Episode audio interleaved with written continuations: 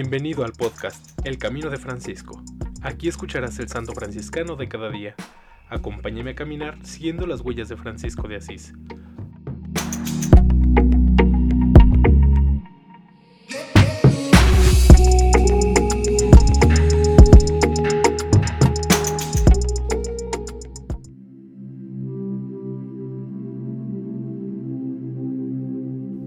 Enero 27. Santa Ángela Merici, Virgen de la Tercera Orden, 1474 a 1540, fundadora de las Hermanas Ursulinas, canonizada por Pío VII el 24 de mayo de 1807.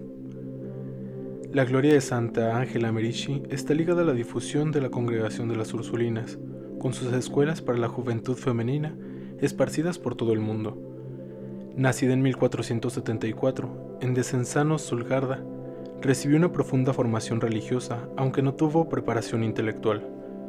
Pasó su niñez en las labores del hogar. A la muerte de sus padres, a sus 15 años, fue acogida con su hermana en casa de un tío. A través de lutos y dolorosas pruebas, llegó al encuentro con Dios, de quien recibió gozo y consuelo. Fue admitida en la Tercera Orden Franciscana, en el convento construido en la isla del Garda. Con este programa, renuncia a todo, alcanzar y poseer a solo Dios, sumo y eterno bien, considerarse nada, para encontrarse todo en Dios. Dedicó su vida a la piedad, a las santas lecturas y meditaciones y a las obras de misericordia.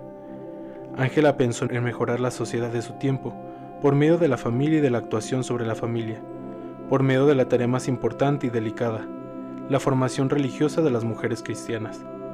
Después de haber consagrado a Dios su virginidad, buscó un verdadero camino. Realizó peregrinaciones por toda Italia. Fue también a Tierra Santa, en una nave llena de peregrinos. A su regreso tuvo una aparición. Vio una larga escalera que de la tierra llegaba al cielo, recorrida por muchas hileras de niñas, mientras una voz le invitaba a fundar una comunidad religiosa. Ángela recordó la célebre leyenda de Santa Úrsula, la niña de familia real martirizada por los hunos en Colonia junto con las once mil vírgenes. El ejemplo suyo y de sus legendarias compañeras se ajustaba bien al ideal de la nueva institución, que Ángela colocó bajo el título de Santa Úrsula. En 1525 fue a Roma para ganar la indulgencia del jubileo.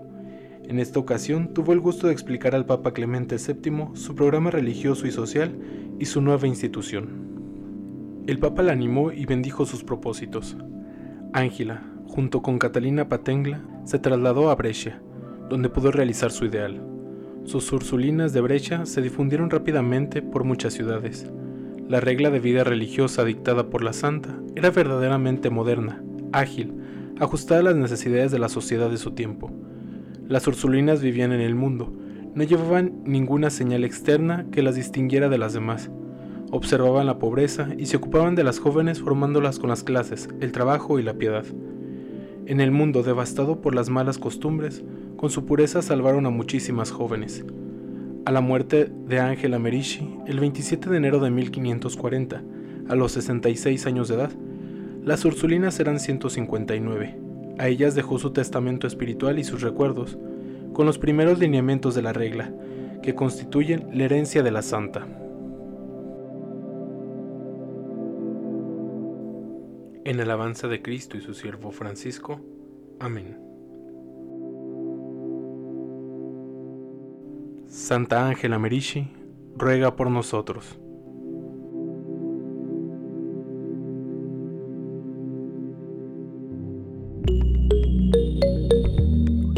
Te invito a que compartas este podcast y sigamos juntos el camino de Francisco. Paz y bien.